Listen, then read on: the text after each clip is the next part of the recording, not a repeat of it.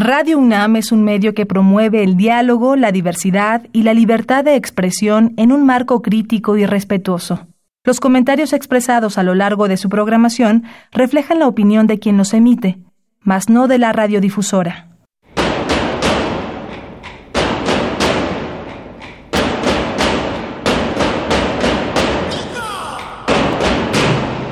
Discrepancias. Atacan a la universidad porque discrepamos. Viva la discrepancia, porque es el espíritu de la universidad.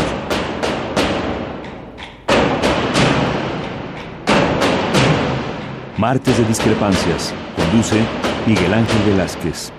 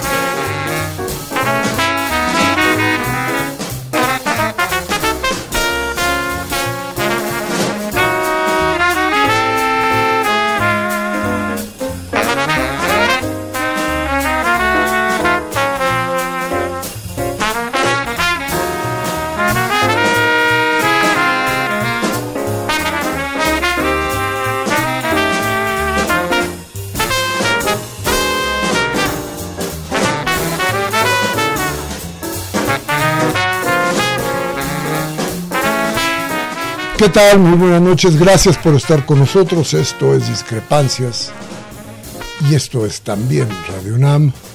Estamos en esta cita que hemos hecho ya durante muchos años para tratar de, informarnos de ida y vuelta lo que usted piensa, lo que nosotros le podemos decir, para que se tomen las decisiones pues más apegadas a lo que debería de ser nuestra vida cotidiana. Mire, me da mucho gusto poderles informar que hoy un periódico de periódico abiertamente de derecha hablaba de cómo a los pensionados de este país se les iba a rasurar.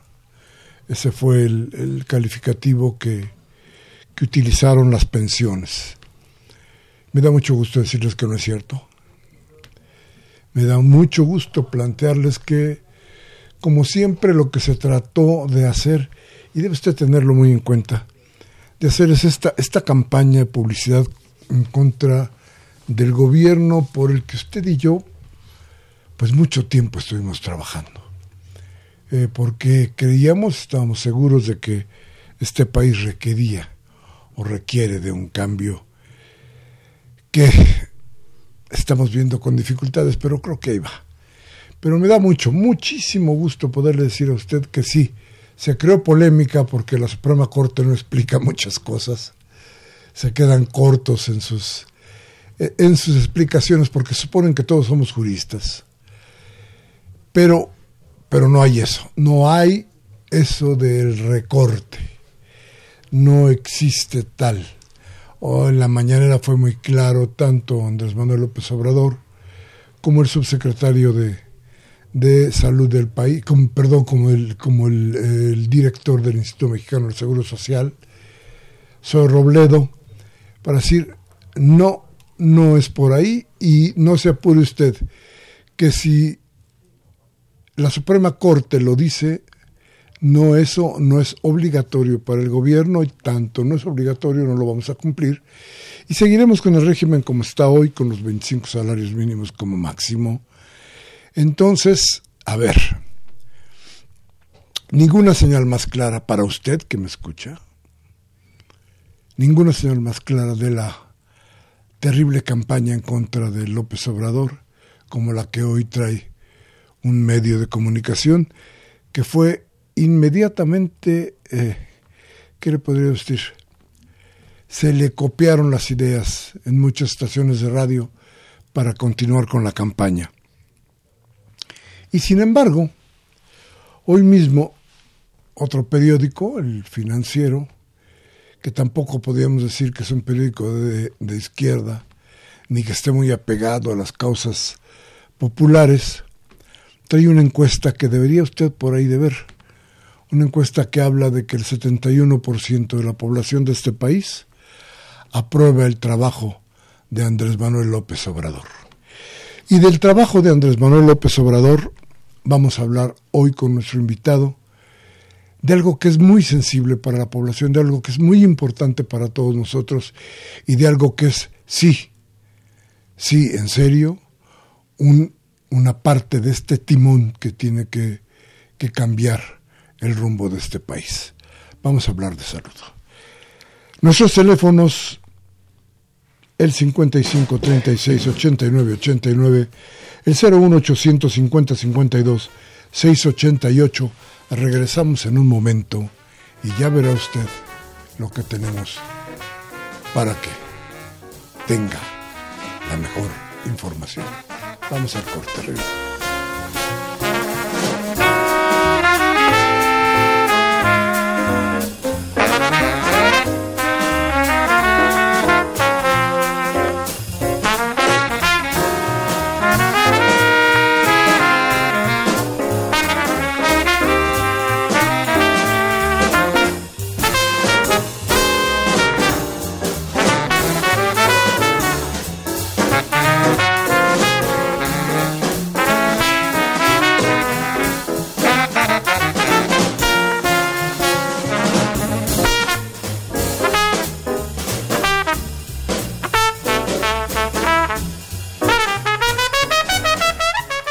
Bien, gracias, gracias por seguir con nosotros aquí en Discrepancias. Hoy tengo muchísimo gusto de estar en esta mesa donde va a compartir con ustedes sus ideas. Ya lo conoce usted. ¿Qué le voy a platicar? ¿Qué le puedo decir del doctor Gustavo Leal? ¿Qué le puedo decir? Además de que trabaja en la Universidad Autónoma Metropolitana en Xochimilco, además de que escribe en el periódico La Jornada, además de que es un conocedor y es una gente que también ha estado en búsqueda constante con su crítica del cambio que requiere México, además de eso es nuestro invitado. ¿Cómo estás? Muy buenas noches. Mucho gusto saludarte, Miguel Ángel, y encantado de estar en discrepancias contigo otra vez. Gracias, gracias a ti por atender a nuestro llamado. Y bueno, y la pregunta es ahí, ¿qué pasa con el INSABI? ¿Qué pasa? Pero además, parece que estamos hoy descubriendo el hilo negro, ¿no? De repente que no hay medicamentos. ¿Y sí había? Claro, eso es. Que no se atiende a la gente. ¿Y sí se atendía? Claro. Que el sistema de salud está hecho una porquería que no estaba así. A ver, platícanos cómo está todo esto. Claro que sí es muy pertinente y además saludarte con gusto siempre a todo el auditorio. Es una oportunidad para reflexionar a profundidad sobre lo que estamos viviendo. Estamos ante un fenómeno inédito en materia solo del sector salud, porque ya deberíamos dedicar nuestro programa justamente a toda la parte de pensiones. y lo que tenemos es una brutal campaña, así la he denominado yo, contra el INSABI. Esto es el punto de partida de la situación en que estamos ahora. Esa brutal campaña, Miguel Ángel, viene de tres grupos básicos. En primer lugar, lo que yo denomino los viudos, después los náufragos y en tercer lugar los equilibristas políticos del Seguro Popular. Realmente la historia empezó eh, durante el año 2019, aunque claro, el presidente López Obrador había hecho los pronunciamientos sobre la federalización desde antes, la federalización de la salud, igual que la educativa, pero en esta materia, ya en el año 2019 vimos episodios anticipados con estas protestas de los padres, todos, sobre todo vinculados a los medicamentos de cáncer, antes de VIH, ¿verdad? Y luego en cámaras ya hay unos debates bastante acotados que terminan en la pues promulgación del decreto de noviembre 2019 para modificar la Ley General de Salud y instaurar el INSABI. Entre noviembre y enero es claro que estos viudos, náufragos y equilibristas políticos organizan una campaña brutal en medios. Opinadores, radio, televisión, todo mundo de los que tú y yo conocemos por estar adicto a los medios impresos, ha escrito algo sobre el Insabi, cuando nunca en su tradición tenía ni siquiera el conocimiento mínimo. Esta campaña indica que hay algo detrás de esta formulación en el diseño de la cuarta transformación para la política de salud que afecta intereses. Yo lo he denominado el primer diseño post-neoliberal en 36 años. Y tal vez quien mejor ha expresado la orientación de este diseño es el secretario de Salud, el doctor Jorge Alcocer.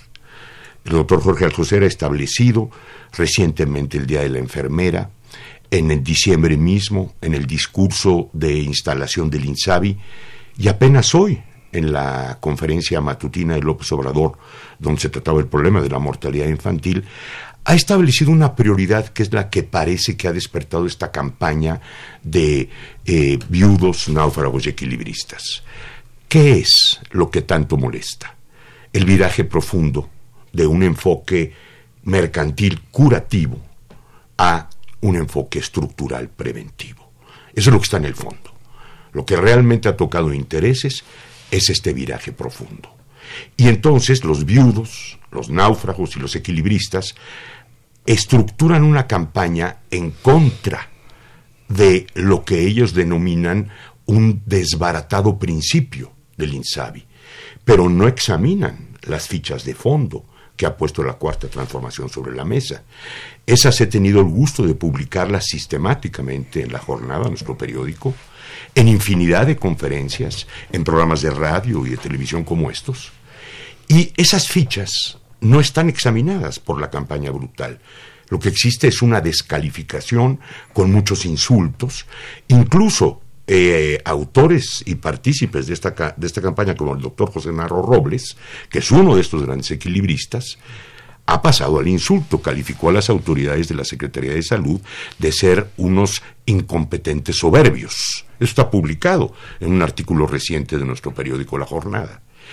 Esto indica que lo que viene, a diferencia de lo que sucedió, por ejemplo, con el ajuste que hizo López Obrador a la reforma educativa de Peña Nieto, o a diferencia de lo que está pasando justamente en el área de pensiones, donde todavía la cuarta transformación no acaba de mostrar un rostro profundo de cambio, en este caso estamos ante un viraje profundo con un cambio de paradigma y aquí viene también el problema con muchos riesgos de que este diseño pase a una implementación exitosa, que eso es lo que hay que decir a continuación, señalando que aquí hay un cambio profundo, de calado, y que está perfectamente plasmado en la voz del secretario Alcocer. Fíjate que este, me causa a veces irritación oír a ciertos personajes, a Narro, por ejemplo, cuando criminalizó, culpó a los jóvenes que les puso ninis porque no estudiaban ni trabajaban y el Estado y la universidad ni les ofrecía trabajo ni les ofrecía estudios. Y en lugar de decir, tenemos un gobierno nini, culpaba a los, a los chamacos.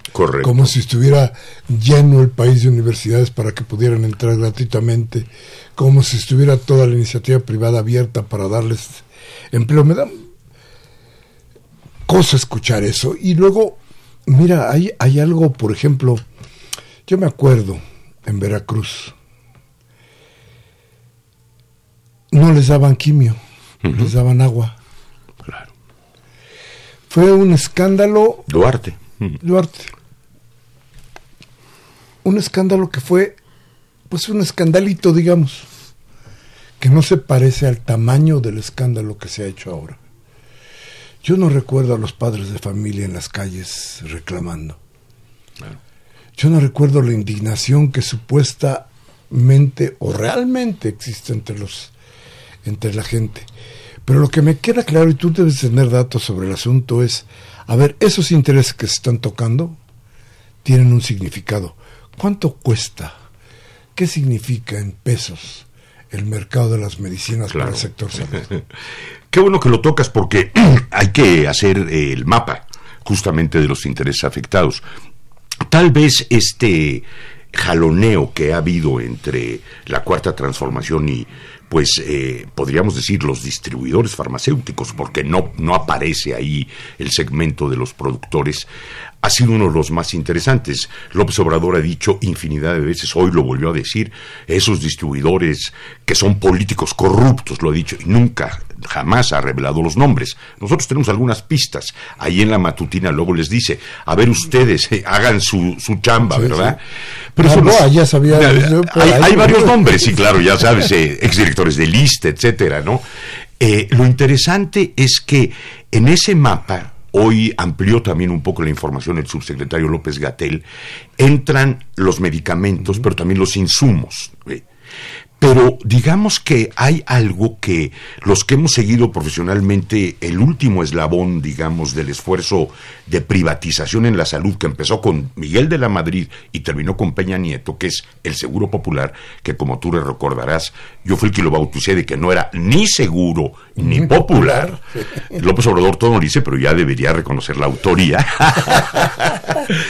Eh, está claro que ahí había una dilatación de mercado en un inventario muy grande, Miguel Ángel. Estaban las subrogaciones, estaban las edificaciones hospitalarias, los medicamentos, los insumos, y toda una concepción de largo plazo, y eso es lo que yo insisto en que ahora hay que poner nuevamente sobre la mesa, por ejemplo, frente a Narro especialmente, que fue el último secretario de Peña Nieto, los últimos tres años que tienen el índice de corrupción más alto de todo el periodo, podríamos decir, eso en su conjunto lo que buscaba era un financiamiento público, que era la base de la cápita que llamamos el Seguro Popular, tres mil pesos aproximadamente por cada uno de los asegurados, entre comillas, para que luego ese dueño de esa cápita comprara un seguro privado. Entonces ahí te aparece el mercado del sector asegurador. Es interesante, Miguel Ángel, porque cuando se modificó la ley del IMSS en 1995-97, había un economista al servicio directo ya de Cedillo y vinculado directamente a Levi, que es actualmente profesor en el ITAM. Este hombre dio una declaración al Financial Times en esos años, diciendo que ya se había hecho la reforma de pensiones y que lo que seguía la reforma de la salud. Pasaron los años y no solo no dijo, sino no la hicieron, no pudieron. Es muy interesante, desde 1997 hasta 2018. ¿Qué fue lo que pasó? ¿Por qué no pudieron? Bueno, el concepto básico lo soltaron con Mercedes Juan, con Peña Nieto, hacia la mitad de lo que era Peña y que no lograron tampoco materializar y se, se resume en esto que te estoy comentando. Era utilizar como soporte público de financiamiento en la Secretaría de Salud del Seguro Popular, en el ISTE la cotización, en el IMSS la cotización y forzar un mercado de aseguramiento con el sector asegurador, la AMIS, que lo presentó públicamente en varias de sus reuniones 2015-2016. Entonces, esa pregunta que tú haces es, ¿cuánto hay ahí? Hay una cantidad de dinero extraordinaria muy difícil de establecer. Es más, las propias autoridades de la Secretaría de Salud actual, en este pulso de la salud que está viendo los martes en las conferencias eh, matutinas, han tenido cuidado en no dar cifras. Yo creo que es muy difícil establecerlo porque era un proyecto, pero lo que es muy importante es que ese proyecto avanzó por partes. Una, por ejemplo, que queda muy clara, por qué estaban como estaban las cosas en los institutos nacionales de salud, donde acabamos de vivir este episodio del Hospital Infantil, que es un hospital extraordinario, reconocidísimo, y donde aparece, como en el caso del Instituto de Neurología, contratos de 600 millones de pesos a cinco años, cosas que ya todos sabíamos, pero que no habían sido cabalmente documentadas. Entonces, ese es universo el que a través de estos viudos, náufragos y equilibristas políticos del Seguro Popular, han tratado de presentar contra una, como una campaña, te decía, contra el INSABI. Y eso es muy importante plantearlo, comunicarlo, porque el proyecto estuvo cerca de materializarse. En 2015, Mercedes Juan acudió al Senado de la República, ahí hay una célebre Semana de la Seguridad Social, ella cambió el día para no coincidir conmigo, porque yo iba a plantear esta crítica radical, en términos de que ellos estaban enfilando la reforma de la salud completamente hacia el mercado, porque luego me enteré la Secretaría de Hacienda había dado la orden, todavía Luis Videgaray, de que esa reforma venía para atrás porque no tenían recursos. Y ahí capituló el proyecto que había iniciado, digo, desde Miguel de la Madrid, teniendo por detrás, evidentemente, a la Fundación Mexicana para la Salud, a este grupo de profesores del ITAM, a la Fundación Espinosa Iglesias. Todo eso yo lo he documentado como un proyecto que ellos ahora, en esta campaña brutal contra el INSABI, no están correspondiendo con el análisis que por lo menos su servidor yo hice para el Seguro Popular.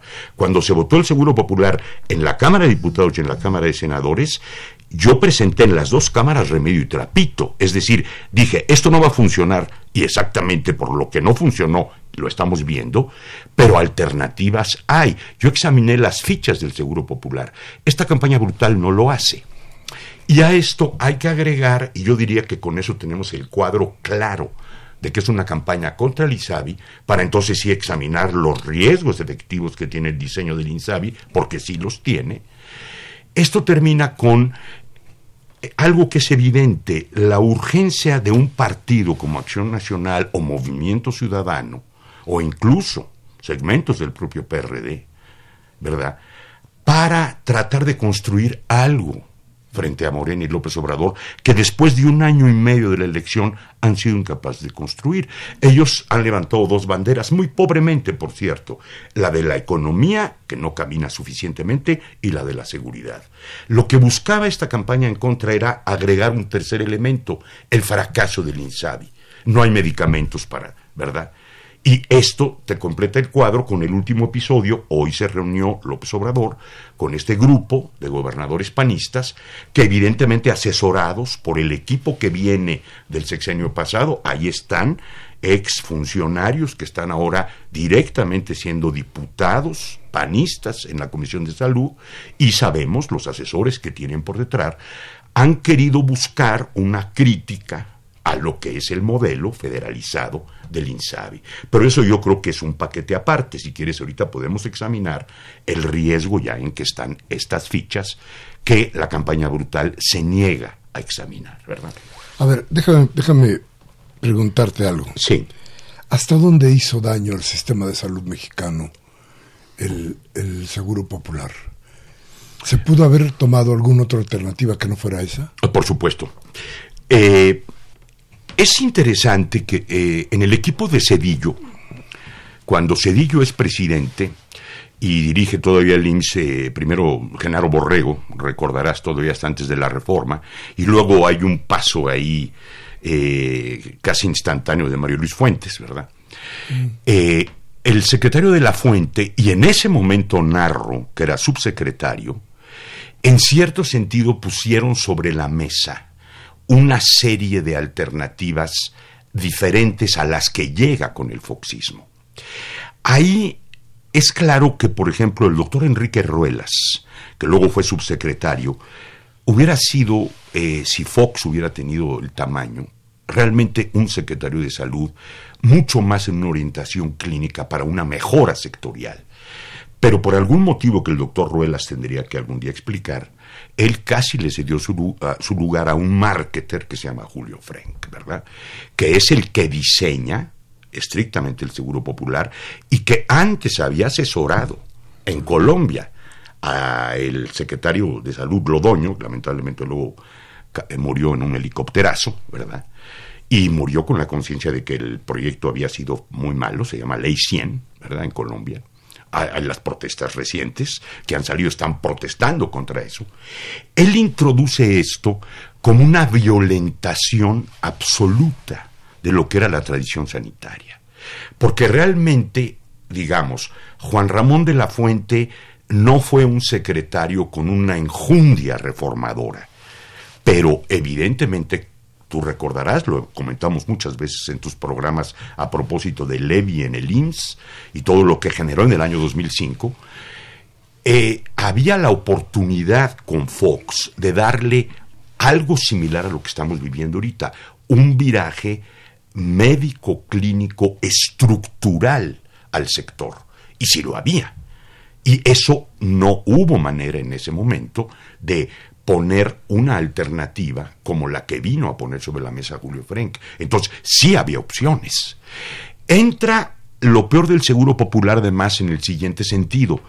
En la negociación parlamentaria, Julio Frank y su pequeño equipo, que era de muy bajo nivel técnico-político, sobre todo en el debate parlamentario, eso se pudo ver ahí, nunca fue capaz de defender esto a cabalidad, sino lo que ofrecían, lo que ofrecían era una estrategia de negociación, pues se lo quito. Si no te gusta, se lo quito. Voy a poner un caso. El concepto original era cobrar todo con el Seguro Popular. Y luego lo fueron reduciendo, reduciendo, reduciendo, hasta dejarlo, como quedó al final, en solo los dos o tres deciles, digamos, ¿no? Pieza fundamental en esto, y hay que decirlo, fue el doctor Cumate. El doctor Cumate, en ese momento el PRI tenía la mayoría, vio con buenos ojos este proyecto de Julio Frank y el PRI, hay que recordar cómo había quedado el PRI después de esa elección, se inclinó por su presencia. Pero sí hay que aceptar que esto era completamente extravagante para el sector como programa de eso que fue un gobierno del cambio. Esto además se vio en paralelo apoyado tristemente por la que probablemente sea la peor gestión histórica que ha habido en el IMSS, que es justamente la del tecnócrata Santiago Levy, que es el responsable de que los servicios estén como, como están ahora. Hoy Sober Robledo decía en la mañana que no había plazas, y él la cerró por su enfrentamiento con el sindicato y por la necesidad de acusar a los trabajadores del IMSS y al contrato colectivo de un déficit que tenía que ver con la reforma de Cedillo, de la, del de la cual él fue copartícipe, digamos.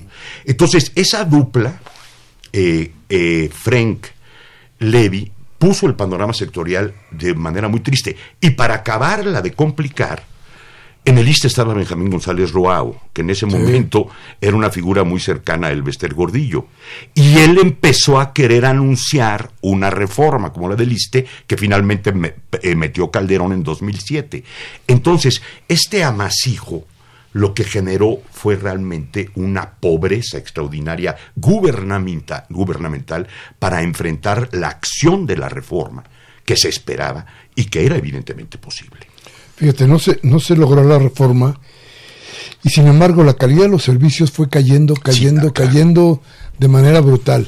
Yo me acuerdo muy bien, lo hemos comentado aquí en este, en este programa, cuando eh, por ahí despuesito de la globalización anunciada por la Thatcher y, Reagan, Standard Poor's o, o JC Morgan, ya no me acuerdo bien, plantean en uno de sus informes que la riqueza o la inversión debe orientarse sobre dos puntas, educación y salud. ¿eh? Eh, eh, y esto es, esto es muy interesante. Es el Banco Mundial, lo recuerdas bien, es el informe del Banco Mundial. y fíjate que entonces se queda, se cae todo esto, sí. se caen los servicios. Y eso no parece una cuestión fortuita. Sí, claro. Hay toda una estructura a la que hacen, a la que hacen mención y quedan y quedan y queda ahí esto que obligaba a la gente. Yo he visto gente muy pobre desesperada metida en los hospitales de mucho dinero que cuestan mucho dinero y sin posibilidades de hacer nada con los parientes el padre la madre los hermanos metidos ahí en una en una cama que les está costando más de lo que nunca han visto en toda su vida. Eh, este era un proyecto mundial Sí, así es. No, y además, qué bueno que lo recuerdas porque hay que, hay que poner en el centro que en el caso de Miguel de la Madrid 82-88, ahí empieza una caída vertical del financiamiento a la salud. Está ahora súper estudiado. Hay, por ejemplo, los últimos trabajos del muy respetado economista recientemente desaparecido Jaime Ross, que eh, escribió lo último, muy fino, estilizado y muy elaborado, sobre cómo hay una caída brutal para pues que, explicaría cómo fue México saliendo del déficit estructural en que había quedado a costa de los servicios estructurales de salud y educación. Eso está muy documentado.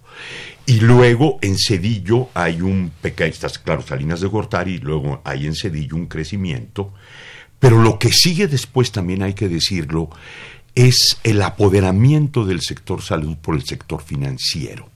Eso se ve particularmente en el caso del IMSS. O sea, con la reforma del IMSS, Hacienda se apodera del Instituto Mexicano del Seguro Social y en esta sarta de directores. El último caso es hasta, pues podríamos decir, medio penoso. El derrotado candidato del PRI, José Antonio Mí, tiene ahí a su pupilo Miquel Arreola, un pelotari, ¿no? Este, y lo que se mantiene ahí hasta el final, como enfoque de salud en el IMSS, es un absurdo. El absurdo de decir que lo que se va a respetar son las variables macroeconómicas, casi todos ellos eran economistas con sólidas formaciones en universidades extranjeras, casi todos, ¿no? Son gente muy capacitada técnicamente, digamos.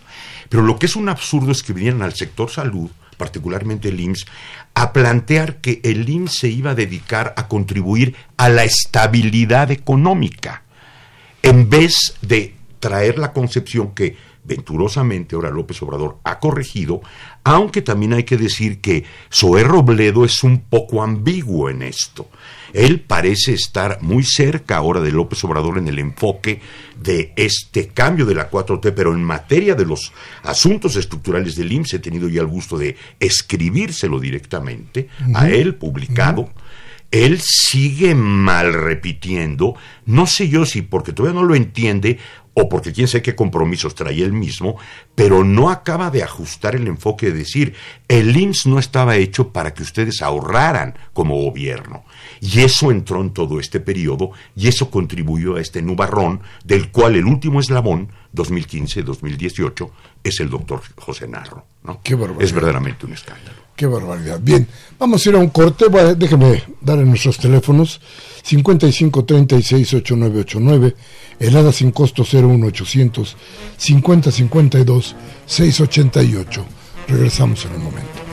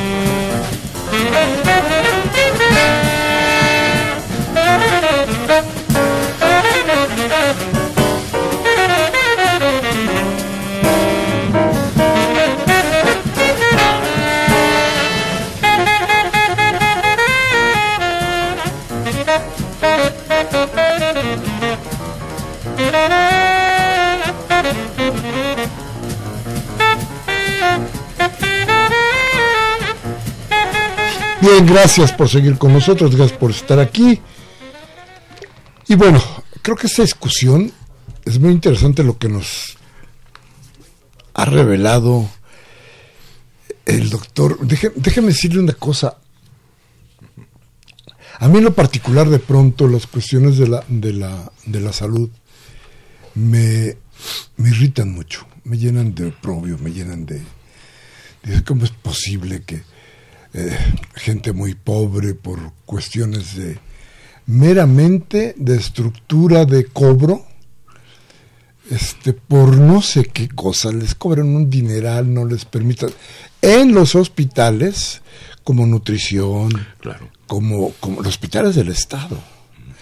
Cuando el Estado, por su propia eh, por, por, ¿qué, por su propio corazón, por su propia sangre, dice en su constitución Claro. que la salud es algo que es un derecho, Un derecho que ese tiene. es el punto de partida. Y, y este y terminan cobrándonos. Claro. No importaron las leyes, no importaron la- el, el mercado se comió todo esto. Estamos regresando porque hay que ver qué cosa el insabio exactamente. ¿Qué hay ahí? Claro. Cómo conceptualmente cómo podemos corregir, cómo podemos darnos idea de lo que es hoy el insabi. ¿Cómo están las otras cosas? Claro. Platícanos. Sí, eso es muy importante y qué bueno que lo planteas porque una vez este, caracterizado lo que la, la campaña brutal no está examinando, que son las fichas, Pues sí, al poner las fichas sobre la mesa también se despiertan inquietudes, ¿verdad? En toda política pública hay lo que llamamos una fase de diseño y hay una fase de implementación. El diseño de lo que estamos viendo ahora, que va a ser el INSABI, toda la lectura López Obrador del sector, pues duró un año y medio, porque hay que tomar en cuenta que López Obrador tomó posesión realmente, le que ganó casi la elección. Es un año y medio lo que se ha recorrido y ahí se hizo el gran diseño que tenemos ahora enfrente. Hay que considerar aquí lo siguiente. Este diseño tiene una percepción diferente de la salud y ahí hay que darle el punto a López Obrador porque sí ha recorrido el país. Cuando él dice, siguiendo mi frase, que no era ni seguro ni mucho menos popular, está definiendo un fenómeno estructural de falla en todo lo que era la operación del sector salud, conocido en tierra, por abajo. Ahora, él lo primero que hizo, y eso hay que destacarlo, es reconocer que no podía integrar el sector. Entonces, desde el año 2018 a finales, anuncia claramente que va a quedar separado el sector. Por un lado, la seguridad social, el IMSS y el ISTE, la derechohabiencia, a la cual le va a ofrecer él solo una mejora. Y, por otro lado, donde está el área de innovación, es la federalización de la salud, como sucedió con el caso del magisterio, que es la centralización de los servicios y de la nómina, y aquí sí, él ofrece un cambio de modelo.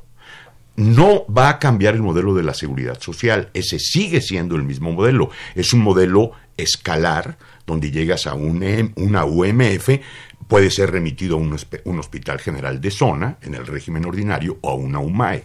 Igual el programa IMSS Bienestar, que está dentro del IMSS, aunque ese tiene otro modelo, el MAIS. Aquí sí, desde el principio se dice, aquí vamos a otra cosa. Él caracteriza directamente esto como el punto de partida y hay que, hay que, hay que subrayarlo. No se va a integrar el sector. El único que ha dicho es que era muy complejo. Y luego recientemente en las mañaneras dijo que podía generar muchas resistencias. Primer paso. Segundo paso. En el caso de López Obrador, para la política de salud nos es muy relevante la prioridad de primero los pobres, porque eso significa tomar decisiones respecto a esos pobres que están primero. Quiere decir que si el país tiene 126, 127 millones de habitantes y en la seguridad social tenemos como total 40, pues la suma que ellos han puesto ahora en las mañaneras, cuando presentaron el plan de salud hace dos semanas, la cifra de Juan Ferrer, que dirige el INSABE, son 69 millones de mexicanos que no tienen seguridad social y que son el universo de acción del INSABI. Aquí viene el problema. Si establecemos el principio de primero los pobres, pues son 20 millones de los 69. Como, como vemos, el diseño de López Obrador, su percepción y sus prioridades plantea de entrada un problema. La seguridad se queda social se queda igual, con una oferta de mejora, y donde va a haber un área innovadora será en el diseño de la atención a la población abierta. Ese es un primer elemento. A ver, a ver, déjame, déjame, interrumpirte una cosa, porque sí. creo que creo que tenemos que estar eh, clarísimos. A ver, se puede dar salud como se está prometiendo a todos. La gratuidad, ese era el siguiente elemento. Que a ver, claro, exacto. vamos. Sí, luego, lo que él dice, y eso hay que reconocerlo, en el momento en que estalla la campaña brutal, algo sí tenemos. Sí, el, la, la, reunión de instalación de la Junta Directiva del INSABI es de diciembre de 2019 y entra en operación el primero de enero. La campaña brutal entra, por eso yo digo que eso ya estaba más que armado, pero si hay un problema efectivo, si hay algo real ahí. A la hora en que empieza a operar, no está arreglada la gratuidad. Eso es cierto.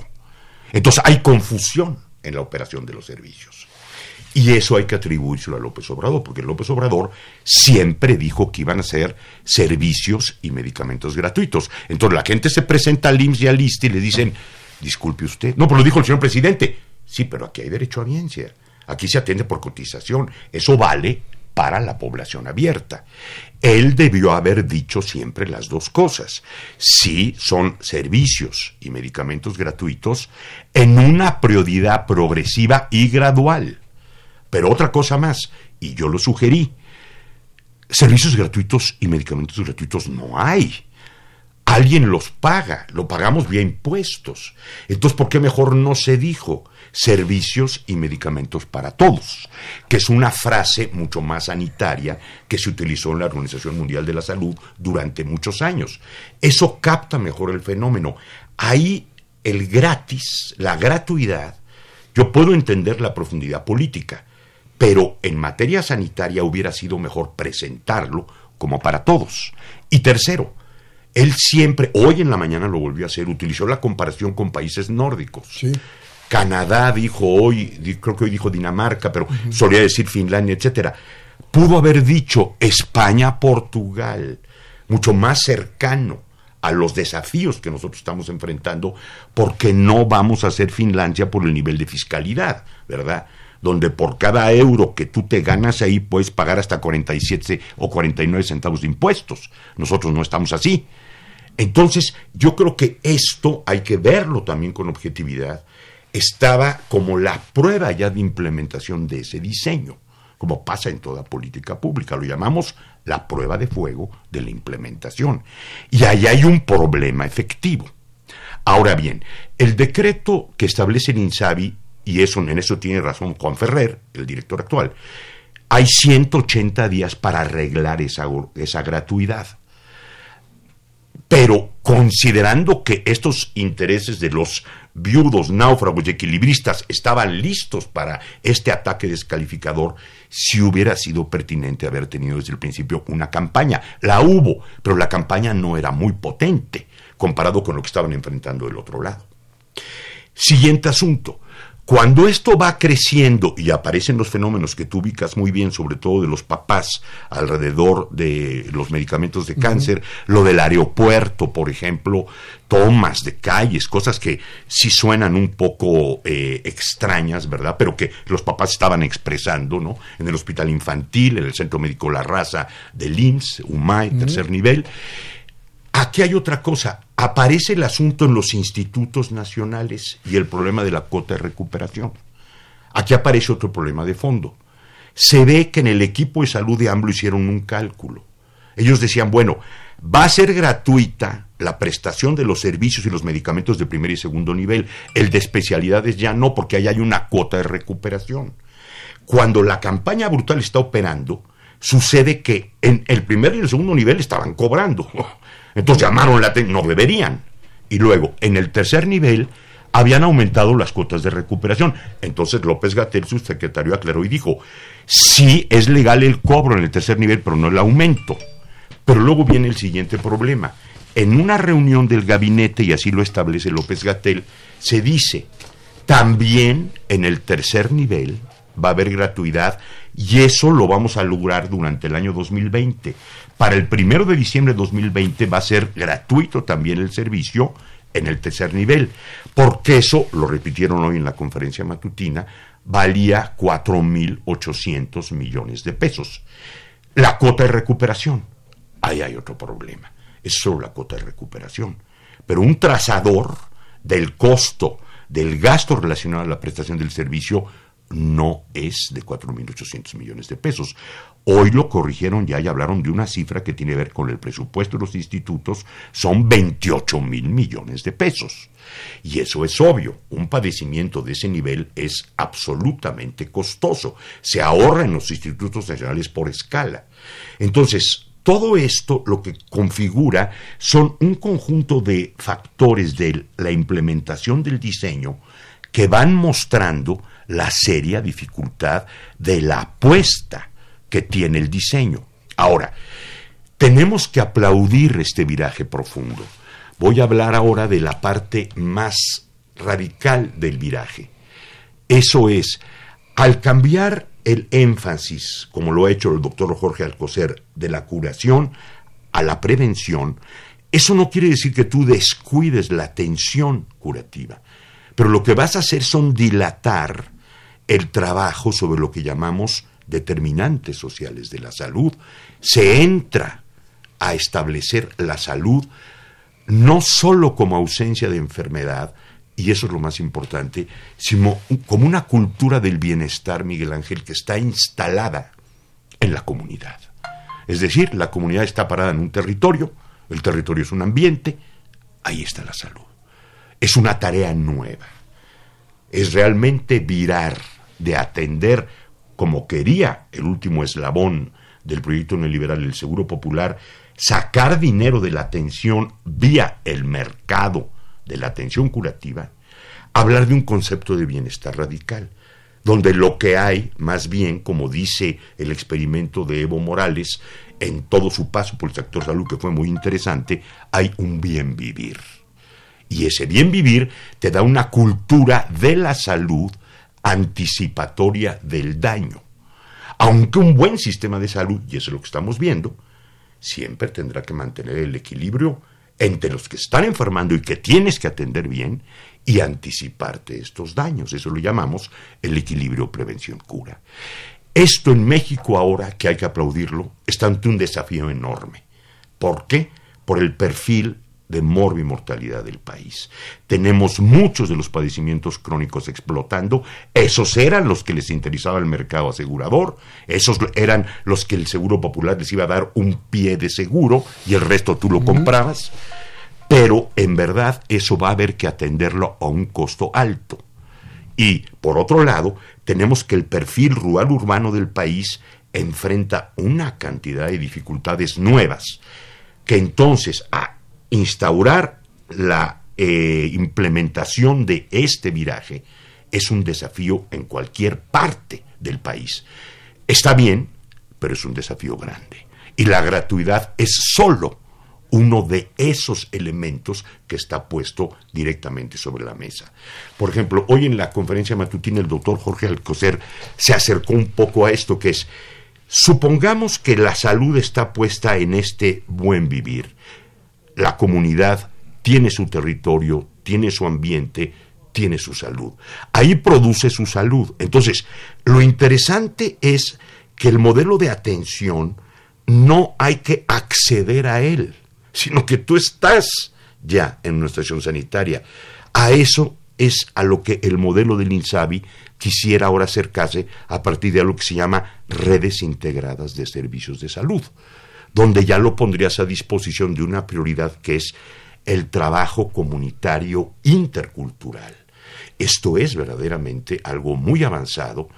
El programa IMSS Bienestar medio que lo hizo en algunos años, pero nunca cabalmente.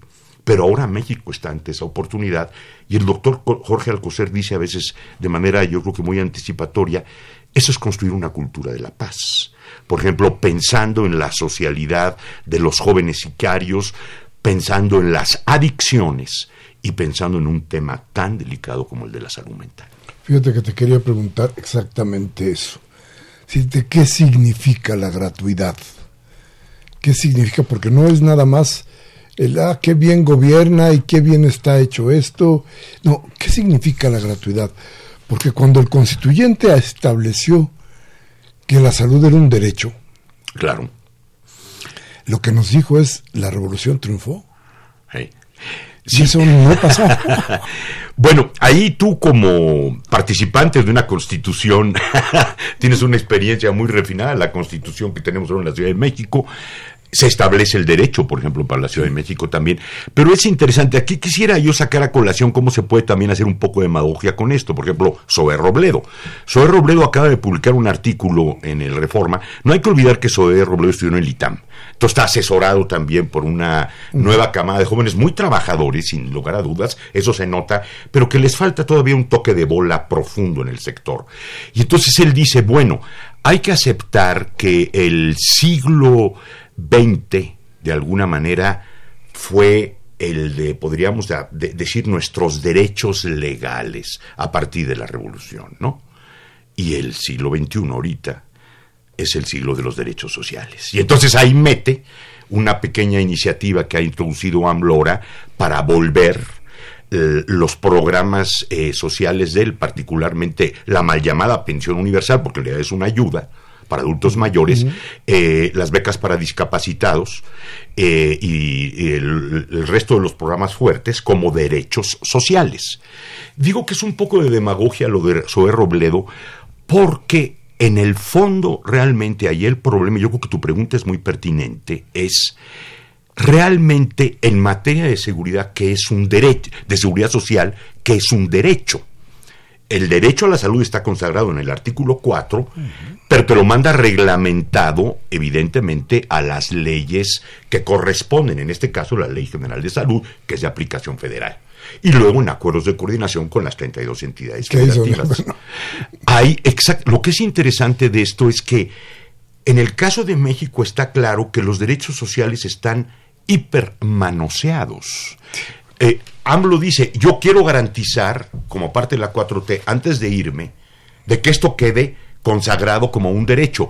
Pero recordamos de su paso por el gobierno del Distrito Federal que se introdujo por primera vez esa mal llamada pensión para los adultos mayores y también un, un cierto programa de gratuidad en la Secretaría de Salud de esos años. Y cuando uno revisa los documentos, no hay una sola justificación del soporte ideológico teórico que debería tener la consagración del derecho y más bien lo que pesa es lo que los juristas mexicanos señalan como una infinidad de textos que hacen una constitución monumental. Entonces, yo creo que este es un tema muy importante que tú has sacado a la mesa y que yo creo que ahora que se discuta esta iniciativa que AMLO ya presentó, está ya en cámaras y la, está dentro de las prioridades que ha establecido eh, la agenda de Morena en las dos cámaras, tanto la de diputados como la de senadores, sería una muy buena, una muy buena oportunidad para que se documentara con profundidad este derecho. Porque como viene la iniciativa, que yo ya la trabajé, es verdaderamente un lugar común que querría decir, me parece que debe ser un derecho, pues es un derecho. Bueno, pero ¿por qué? Cuando tenemos establecido, como tú muy bien señalas, ya en el artículo cuarto. Pues yo te voy a, yo creo que nos va a faltar tiempo para poder seguir platicando de esto. Yo, yo te quiero convocar a que a que sigamos platicando con muchísimo gusto sobre esto, sobre todo ahora que se discuta la ley y que tengamos posibilidades de hacer la crítica más amplia sobre todo esto que se está dando o en su caso tratar de explicar bien qué cosa es lo que va a pasar con el, con el sistema de salud en, estas, en este país que realmente, realmente lo necesita. Voy a ir a un corte, vamos a regresar con lo más importante de este programa, que es la voz de usted. Y luego le vamos a pedir a Gustavo Leal que nos haga una última reflexión para terminar el programa. Vamos entonces al corte y regresamos.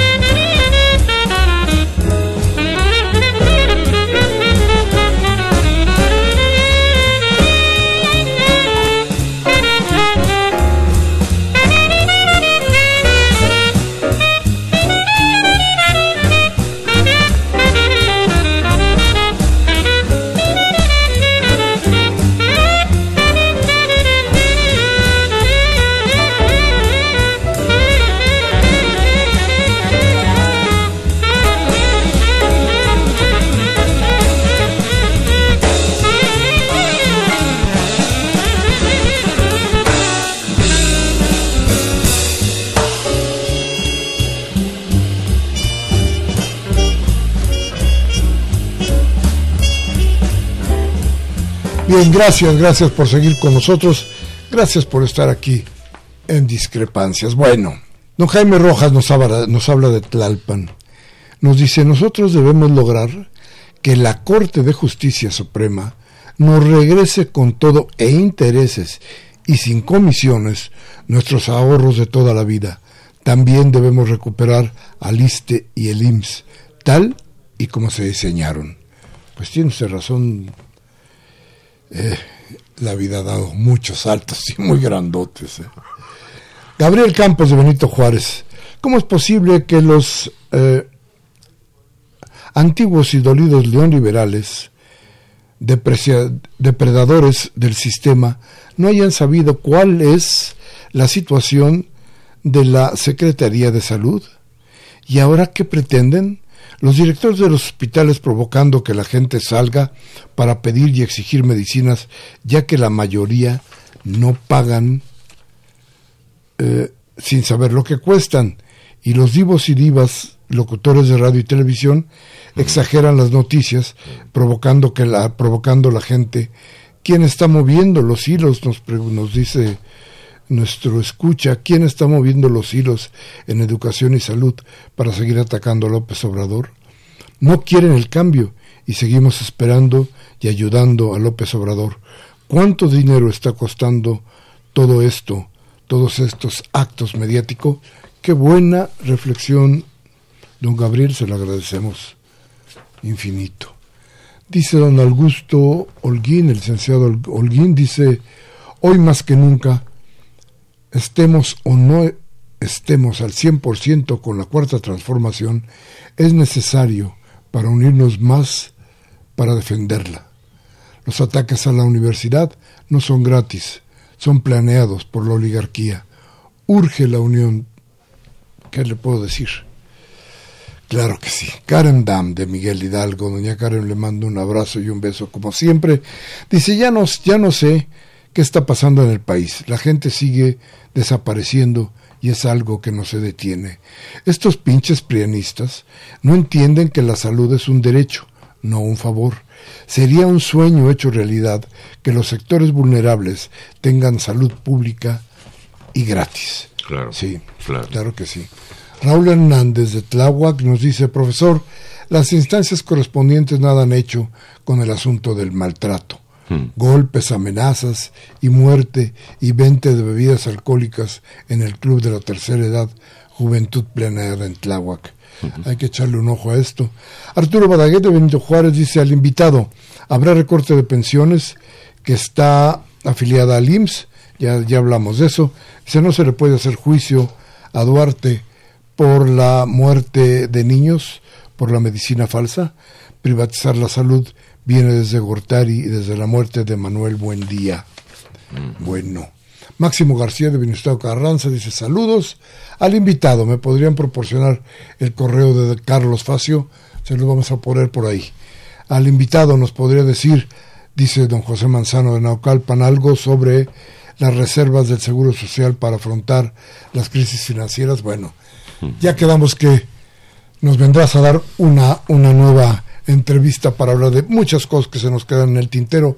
¿Cómo terminamos, Gustavo? Terminamos agradeciendo mucho todas esas comunicaciones a ti, la conducción de este programa y ofreciendo al auditorio darle el seguimiento regular a la implementación del sector salud, que va a ser muy rico e interesante en el mejor sentido de comunicar cómo se puede construir y en la parte de pensiones vamos a hacer pronto un programa empezando desde el principio porque a, diferencia de salud, ahí la 4T todavía no nos deja ver el cambio y estamos realmente ante una gran incertidumbre, pero todo eso lo tenemos listo para ser comunicado en próximas emisiones. Sí, tendremos, vamos a ponernos de acuerdo en la agenda para poder volver a estar con Gustavo en este programa y que nos explique, sí, agarremos pensiones, creo que es una, una necesidad importante. Y hoy, martes 4 de febrero del 2020, Humberto Sánchez Castro en los controles técnicos, Juan Navidad en la asistencia de producción, Baltasar Domínguez en la producción, el servidor Miguel Ángel Velázquez, como siempre le pide, si lo que aquí hemos dicho le sirve, tómese un café mañana con sus amigos, hable de lo que aquí hablamos. Y si no, la democracia le da le da alternativas. Cámbiale a MBS, a Radio Fórmula, a Televisa, para que le cercenen la voluntad del cambio. Hasta la próxima.